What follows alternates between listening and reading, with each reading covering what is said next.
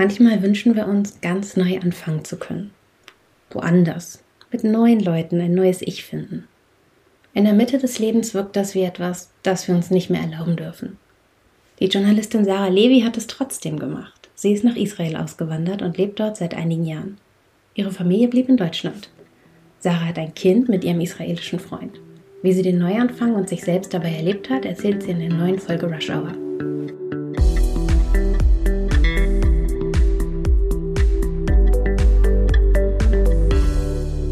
Sarah? Ja. Hallo. Hi. Wo ist jetzt eigentlich zu Hause für dich? Äh, das ist in Jaffo. Ich äh, wohne hier in einer sehr schönen, ein bisschen abgeranzten äh, Jaffoer Wohnung mit äh, wunderschönen Fliesen, viereinhalb Meter hohen Decken und mit meinem Freund zusammen und meinem kleinen Sohn, der gerade im Hintergrund quakt. schön, ja. Ah, Babygeräusche im Podcast sind doch auch mal ganz schön. Ist ja auch für diese Lebensphase ein bisschen gedacht. Wie lange bist du jetzt schon in Israel? Äh, ich bin im Dezember 2019 ausgewandert. Ähm, das sind jetzt zweieinhalb Jahre. Zweieinhalb ja? Jahre, ja. Zweieinhalb Jahre, genau. Mhm. Ja? Das ist dann schon zu Hause. Wie lange bist du schon in der Wohnung? Äh, erst seit einem Jahr eineinhalb Jahren ungefähr. Ähm, aber ich sage ja immer, das Zuhause ist nicht unbedingt da, wo die Wohnung perfekt ist oder wo, ich weiß nicht, da, wo man, glaube ich, zurückgeliebt wird, so ganz so wie man ist. Mhm. Ähm, da ist das Zuhause. Und ähm, das ist für mich hier in Israel. Und das ist natürlich auch mein Freund. Ähm, das sind aber auch Freunde hier und Familie hier. Und ja, das ist, äh, glaube ich, so das Gefühl, was ich mit zu Hause verbinde. Das ist ganz unabhängig von unserer Wohnung. Dieses Gefühl zu lieben und geliebt zu werden, das spielt auch in deinem Buch eine große Rolle. Das Buch heißt Fünf Wörter für Sehnsucht und ist gerade bei Rowold Polaris erschienen. Erzähl uns mal von der Sehnsucht. Ja, also ähm, ich weiß nicht, ob ihr das kennt, aber es gibt ja einfach Momente, wo man einfach auf so einer Party steht und irgendwie das Handy in der Hand hat und irgendwie merkt, man ist nicht so richtig da. Ähm, man ist, würde irgendwie gern woanders sein, weiß aber gar nicht genau, wo eigentlich. Und das ist so ein Gefühl, das beschreibt, glaube ich, so mein Leben ganz gut. Ich hatte oft äh, das Gefühl, ich müsste eigentlich irgendwie woanders sein. Ich fand es an anderen Orten in Istanbul, äh, in New York einfach immer viel spannender, ähm, die Leute, die ich da getroffen habe, das Gefühl, was ich da hatte, der Lebendigkeit ähm, als in Deutschland. Aber ich wusste nie so recht, wo eigentlich mein Platz ist. Und ähm, das heißt, es war eher so ein bisschen diffuse Sehnsucht. Und als ich dann 2017 äh, mal wieder nach Israel gereist bin, also ein Ort, wo ich schon tausendmal vorher war und nie leben wollte, habe ich ganz viele Menschen kennengelernt, die denen ich irgendwie sehr viel gemeinsam hatte. Und habe dann so ein bisschen gemerkt, dass es mir irgendwie da viel leichter fällt, irgendwie ich selbst zu sein. Mit allem, was da kompliziert ist in meiner Biografie und Identität. Plötzlich hatte diese Sehnsucht so einen, so einen Fixpunkt. Tel Aviv war es. Und ähm, ein Ort, der einen einfach wirklich sehr zu schätzen weiß, wenn man sich gerne öffnet ähm, und Menschen, die irgendwie so einfach viel über einen wissen wollen und jeder hatte seine eigene Geschichte und alles war so wirklich sehr, sehr spannend. Und dann habe ich entschieden, dass ich immer wieder hinkommen möchte, bis ich irgendwann merke, dass ich diese Sehnsucht, äh, dass, es, dass es irgendwie etwas ist, was nicht gestillt wird durch irgendwie ab und zu besuchen und äh, länger bleiben. Und, und dann habe ich quasi gesagt, ich gehe der Sache nach und ähm, probiere es dort zu leben. Und dann hat sich die Sehnsucht für mich verwandelt in ein anderes Gefühl, mhm. ein Vermissen von Familie natürlich. Aber das ist nicht so stark, dass ich sagen würde, ich würde deswegen zurückgehen. Willst du da bleiben? Also ich mache nie länger Pläne als quasi bis zum, also mein nächster, mein weitestgehender Plan ist, dass ich im Januar meinen Sohn in irgendeiner Form von Kinderbetreuung geben möchte. Das ist mein weitestgehender Plan. Und das ist auch noch gar nicht irgendwie geplant. Ähm, also von daher weitergehen meine Pläne sowieso nie. Deswegen kann ich das nicht genau sagen. Ja. Man muss aber dazu sagen, dass mein Freund sehr mit Israel verwurzelt ist. Er ist hier geboren, er war hier bei der Armee, hm. hatte seinen Job, seine Familie und der hat ein ganz anderes, eine ganz andere Verbindung zu dem Land als ich jetzt zum Beispiel. Ich liebe es im Moment hier zu leben. Also diese ganze, natürlich ist es auch so, sind, so, sind teilweise ganz dir Sachen wie zum Beispiel am Meer zu leben. Wir wohnen hier 700 Meter vom Meer entfernt. Klima, äh, das ist schon alles, die Vielfältigkeit Israel ist unfassbar vielfältig. Also du hast irgendwie die Größe von Hessen, aber du mhm. hast irgendwie Dschungel, Wüste, Felskliffe, wirklich, also du hast Laubwälder und Pinienwälder, du hast echt steppenartige Landschaften, teilweise mit Minen. Also das ist wirklich total crazy hier. Und das alles irgendwie zwei Stunden Fahrtweg entfernt. Hättest du mir nicht gerade gesagt, dass bei dir gerade 30 Grad im Raum sind, wäre also ich jetzt schon unterwegs. Ja. Ja, nee, leider fand jetzt, also Juli und August sind tatsächlich die Monate, wo ich am liebsten immer weg äh, möchte. Also ich fahre jetzt auch bei dir nach Deutschland. Mhm weil es einfach unfassbar schwül ist in Tel Aviv. Wir waren gerade im Urlaub in Amirim, das ist im, im, in Galiläa, Galiläa, sagt man im Deutschen. Genau. Ähm, und das ist halt, da, da, blühen die Blumen, da geht die ganze Zeit so ein leichter Wind. Das ist echt, also wirklich Schön. total anders als hier diese drückende Schule in Tel Aviv. Aber sag mal, von einer Reise bis zum Auswandern und da leben, da mhm. liegt ja noch ein bisschen was dazwischen. Und ich habe es gerade mal, mal gerechnet, das sind so bei dir so auch noch mal ungefähr zweieinhalb Jahre gewesen, also ungefähr so lange, wie du da jetzt lebst. Mhm. Wie kam es von, ich fühle mich hier mehr wie ich, zu, und hier ist mein neuer Pass? Äh, das ist ein relativ langer Weg gewesen. Also das, das war insgesamt ein bisschen kürzer als diese zweieinhalb Jahre, weil ich bin natürlich super deutsch. Ich äh, entscheide sowas das im stimmt. Januar 2019 und dann weiß ich aber, dass ich erst im Dezember auswandern möchte und da habe ich ein Jahr Zeit, um alles vorzubereiten. Mhm. Also von irgendwie zu überlegen, welche Papiere brauche ich eigentlich, um das zu machen, bis hin zu, vielleicht mache ich noch mal einen Sprachkurs vorher, damit ich auf jeden Fall gut gewappnet hierher komme ähm, bis hin zu, wer kauft mir eigentlich meine Möbel ab und wer zieht in meine Wohnung und wann kann ich eigentlich diesen Stromvertrag kündigen.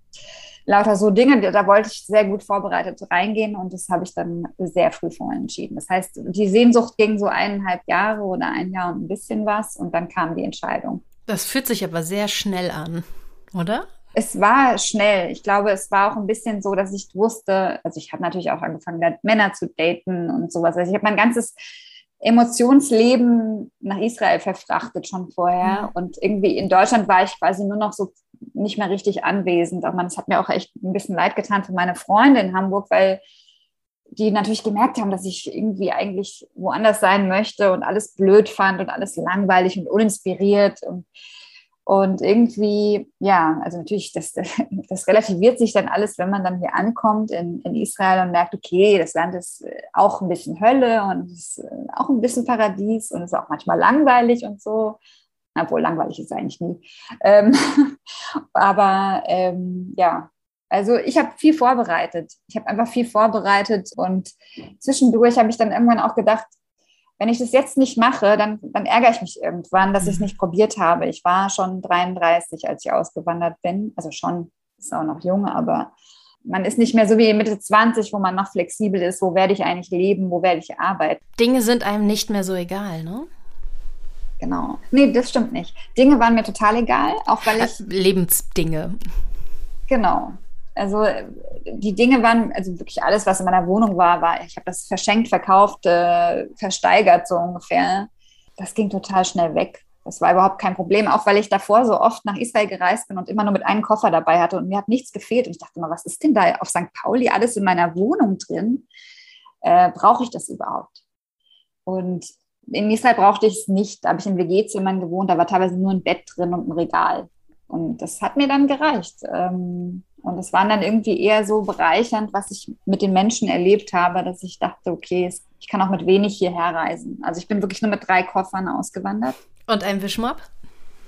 Und einem Leder-Wischmopp, von dem ich dachte, dass ich den auf jeden Fall brauche, weil die Israelis hier mit so einem komischen Stab das Wasser hin und her wischen. Und ähm, ich natürlich in meiner Überheblichkeit dachte, ich brauche unbedingt einen Veleda-Wischmopp. also ein bisschen bescheuert, aber so, das ist halt oft, ich bin halt auch deutsch. Bist du, ja. Ich überlege gerade, wenn ich dich jetzt frage, bist du eine andere Sarah als vor fünf Jahren, ist das logischerweise ja. Ich bin ja auch eine andere Isabelle als vor fünf Jahren, aber bist du eine andere Sarah, als du in Hamburg jetzt wärst? Ja, ich glaube schon. Also ich, ich glaube, ich bin ein bisschen mutiger geworden. Es kommt vielleicht auch einfach durch die Tatsache, dass wenn man in so einem Land landet, dessen Sprache man nicht hundertprozentig beherrscht, man aber trotzdem sich mit Leuten auseinandersetzen muss, die teilweise kein Englisch können, dass man irgendwie Versicherungen abschließen muss, seine Rente hier regeln, dann Steuern. Ich bin ja Selbstständige, das heißt, ich muss einfach echt viel machen und ähm, wenn man sich dann nicht traut, Leuten gegenüberzutreten und man muss sich in der israelischen Gesellschaft auch manchmal ein bisschen durchsetzen. Also Leute sind nicht immer freundlich. Es gibt hier nicht so viel Kundendienst und äh, Freundlichkeit und sowas. Da muss man seine Ellenbogen zeigen und äh, das habe ich hier so ein bisschen gelernt. Also ähm, und ich habe auch viele Dinge hier gemacht, die ich vorher in meinem Leben noch nie gemacht habe. Also ich bin totaler Stadtmensch. Eigentlich, eigentlich bin ich es auch immer noch. Aber hier bin ich halt, habe ich angefangen zu wandern und zu klettern und auch in Situationen, die nicht immer leicht für mich waren. Also wo ich am Anfang immer angefangen habe zu heulen oder meinen Freund zu verfluchen, ähm, dafür, dass er mich jetzt irgendwie diesen Berg da hochkraxeln lässt, ja. wo man sich nur an so blöden Eisenstangen hochzieht und ich habe halt echt keine Oberarmmuskeln, ja das war echt scheiße. Oder dass ich mal mit meinen Turnschuhen dann durch den Fluss warten musste. Da hatte ich halt einfach auch keinen Bock drauf, muss man ja. sagen. Jetzt, heute mache ich solche Dinge einfach, ohne irgendwie zu meckern. Vielleicht ein bisschen noch meckern. Ja.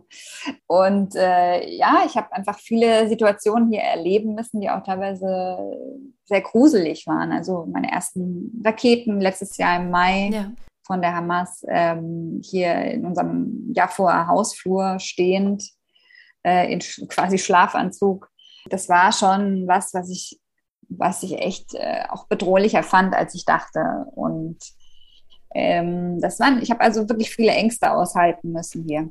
Und die ich in Deutschland wäre ich mit solchen Dingen gar nicht konfrontiert gewesen. Ich weiß gar nicht, ob ich in Deutschland mich überhaupt irgendwie mein Leben geändert hätte oder mal Dinge probiert hätte, die eigentlich gar nicht mein Ding sind. Ja. Das habe ich hier gemacht und das macht, das verändert einen man hat plötzlich weniger Angst vor Dingen, die da kommen würden und blickt einfach ein bisschen anders aufs Leben, also was wichtig ist und was nicht so wichtig ist und wie man Freundschaften schließt und ja, also ich glaube, das sind Dinge, die mich sehr verändert haben. Ja. Und ich höre so ein bisschen so die innere Stimme. Ich weiß gar nicht, ob es meine ist oder die von jemand anderem, die so sagt, aber mit Kind und mit der Erfahrung von Deutschland im Rücken würde ich das nicht machen. Ich glaube, es ist nicht meine Stimme, aber wie geht's dir damit? Ihr lebt da jetzt eben auch mit einem sehr kleinen Baby. Ja, aber ich, das Baby, also ich habe ja meinen Freund quasi kennengelernt, nachdem ich schon entschieden hatte, dass ich nach Israel gehe. Ja. Also das war, war, war schon ein halbes Jahr stand es fest und sowas. Das heißt, ich glaube, das ist auch einfach nur ein Zeichen dafür, dass ich entschieden habe, hier zu leben, mir ein Leben hier aufzubauen und jetzt habe ich halt ein Kind hier und äh, das wird halt das nächste Abenteuer, zu schauen, wie ist es mit einem Kind in Israel zu leben. Ja. Es gibt natürlich Momente, wenn ich mit meiner Mutter äh, Videotelefonie mache und dann guckt die das kleine Baby an und dann sagt sie, ja, kannst du dir vorstellen, dass der mal zur Armee gehen wird? Wow. Das sind so Dinge, nein, über die denke ich noch, noch nicht. nicht. Da denke ich gar nicht so drüber nach. Ja. Also das sind so Dinge, wo ich so denke, ich, dafür lebe ich auch zu sehr im Moment hier. Also ich, mein Freund würde natürlich sagen, nee, du denkst immer alles tausendmal durch und planst äh, Dinge, Szenarien, die überhaupt nicht eintreten, ja. Aber über solche Dinge denke ich tatsächlich nicht nach. Ja. Weil dann denke ich immer, mein Gott, wann ist das? In 18 Jahren? Also da, da schauen wir mal, wie die Welt hier aussieht. Ja. Und wer weiß, wo uns das Leben hinführt. Also vor fünf Jahren hätte ich mir nicht träumen lassen, in Israel zu leben wer weiß, was in fünf Jahren kommt. Also die Flexibilität im Kopf äh, habe ich jetzt, dass ich weiß, ich, ich könnte überall leben, ähm, wenn ich das Gefühl habe, ich kann ich selbst sein, ich kann, habe Menschen um mich, die mich zurücklieben und das auch zeigen und wo es irgendwie eine gewisse Wärme in der Ge Gesellschaft gibt. Ich weiß nicht, ob das immer Israel sein wird, weil das Land sich ja auch verändert und auch auf eine Art und Weise, die vielleicht nicht so gut zu mir passt. Aber das weiß ich alles noch nicht und wir werden es sehen. Was bedeutet das, dass das Land sich auf eine Art verändert, die möglicherweise nicht mehr zu dir passt? Naja, das ist wie in, in anderen Industrienationen. Die Menschen, die so sind wie ich, säkular, vielleicht ein bisschen traditionsbewusst, aber jetzt nicht religiös, die kriegen nicht so viele Kinder. Ja. Und andere, die ein bisschen konservativer sind, religiöser, ähm, andere Vorstellungen haben, wie man als Jude zu leben hat, äh, als ich jetzt persönlich, die kriegen viele Kinder. Mhm. Und das wird irgendwann die Politik beeinflussen, noch mehr, als es das eh schon jetzt gerade tut. Und die, wenn diese Menschen mehr werden und mehr stimmen, also wir haben ja jetzt schon Probleme, die Israel ist ein wahnsinnig politisch gespaltenes Land. Es gibt unfassbar viele Parteien, es gibt eine 3,25 Prozent Hürde, glaube ich, ich glaube so um den Dreh. Ähm, und äh, es ist wahnsinnig schwer für jede äh, gewinnende Partei eine Koalition zu bilden. Ja. Du musst keine Koalitionen bilden und eine bestimmte Anzahl von Stimmen äh, sitzen haben in der Knesset. Und wir haben jetzt quasi im Oktober, Oktober, November haben wir die fünften Wahlen in drei Jahren. Wow. Das heißt, seit ich da bin, habe ich schon dreimal, habe ich dann dreimal gewählt. Also ähm, das ist schon, das ist schon ziemlich crazy. Also und das wird sich nur in Richtung ähm, ja die Konservativen kriegen einfach mehr Kinder ja. und das wird, wird sich dann verändern. Ich war übrigens ein großer Fan deiner Erzählung, dass du quasi nach zwei Wochen zum ersten Mal gewählt hast, so als Fan von Demokratie. Hat mich das einfach total gefreut. nicht, nicht nach zwei Wochen, aber nach drei Monaten. Ach, nach drei Monaten, oh, okay, falsch gemerkt. Genau. Aber sag mal, hm, hat sich so der, der jüdische Anteil deiner Identität verändert, dadurch, dass du jetzt in einem Land lebst, in Israel lebst, in der das naturgemäß viel, viel präsenter ist als bei uns? Ja, ich glaube, es hat sich so ein bisschen verändert, wie ich damit umgehe, weil es, das Judentum ist einfach so präsent hier. Ja? ja? du gehst in eine Bar und wenn es Freitag ist, dann werden die Schabbatkerzen gezündet da oder die Chanukka-Kerzen. Auch wenn es eine, keine Ahnung, eine Rockerkneipe ist oder eine Kneipe, wo einfach total viele heiße israelische Männer rumstehen. Weißt du, so, es so, es gehört einfach dazu. Und diese Normalität oder zum Beispiel, dass es an Pesach kein gesäuertes Brot und keine gesäuerten Speisen im Supermarkt gibt oder diese Regale abgehängt sind oder so. Ja, ja das ist du wirst dann halt gezwungen, Matze zu essen, so ungefähr. Das kann nicht immer gut sein, aber es ist einfach was viel Selbstverständlicheres. Und ich glaube, das Land ringt einem ja auch immer so ein bisschen so ein paar Positionen ab. Und man kann ja so sehr schwer neutral sein. Ja. Ich, ich, also ich zum Beispiel, ich versuche immer freitags die Kerzen zu zünden. Das ist so das Mindeste, was ich mache. Das habe ich in Hamburg nicht immer gemacht. Aber das mache ich auch natürlich, weil mein Freund und ich jetzt hier so eine kleine Familie bauen. Aber mein Freund zum Beispiel, der mit einer sehr religiösen Mutter aufgewachsen ist, der hatte gar keinen Bock, dass wir irgendwie jetzt da größeren Freitagabend irgendwie äh, Gebete sagen und sowas, den Kiddush für Schabbat. Der hatte einfach keine Lust drauf, obwohl er weiß genau, wie das funktioniert und sowas, aber der ist zu anstrengend. Ähm, es bleibt was das heißt, sehr Persönliches, ne? Es ist was sehr Persönliches. Also was ich schön finde, ist das Freitagabend zusammen in der Familie verbringen. Das ist etwas, ich weiß gar nicht, ob das, äh, der Schabbat löst es aus. Es ist nicht unbedingt der Schabbat, der gefeiert wird. Aber das machen wir schon. Das versuchen wir irgendwie einzuhalten. Mhm. Und das hat irgendwie so eine Selbstverständlichkeit, weil wir wissen, die meisten Israelis verbringen Freitagabend bei sich zu Hause, bei ihren Eltern. Selbst wenn sie keinen Schabbat feiern, dann feiern sie mit Freunden, sitzen zusammen und essen zusammen. Und, und das, das ist sowas, das macht man automatisch dann. Es ist eine Form von Gemeinschaft ohne dass man alle anderen um sich haben muss, ne? Ja. Ja, und es ist auch etwas, es hat eine andere Selbstverständlichkeit, mhm. hier jüdisch zu sein. Was es genau für mich bedeutet, da bin ich noch ein bisschen am rausfinden, weil du musst ja nicht religiös sein, um dich jüdisch zu fühlen. Was heißt das? Das heißt, du kannst einfach in Israel leben und den Namen Sarah Levi tragen und, und du fühlst dich einfach unfassbar jüdisch durch einfach alles, was dir im Alltag begegnet, ja, ähm, sei es die Feiertage, irgendwie das ähm, Gemeinschaftsgefühl irgendwie und na, die Flaggen und also alles ist, bist dir sehr bewusst, dass dieses Land etwas ist, das sich daraus speist, dass wir diese eine Identität haben, die uns verbindet, diesen einen Punkt. Dass es da nochmal krasse Unterschiede gibt, irgendwie wie jüdisch du bist und sowas, woher du kommst und so weiter. Das ist dann alles, das gehört natürlich dazu. Aber du hast dieses verbindende Element der Jüdisch, des Jüdischseins und und äh, das ist halt etwas ganz anderes, als in einer Minderheit aufzuwachsen und du immer jedes Jahr erklären musst, warum du zum Beispiel am Fastentag Yom Kippur nicht irgendwie in die Uni kommst oder in die Schule oder mhm. äh, nicht arbeitest. Ja, ähm, das, ist, das ist was anderes. Und ich glaube, das ist eine schöne Selbstverständlichkeit hier in Israel.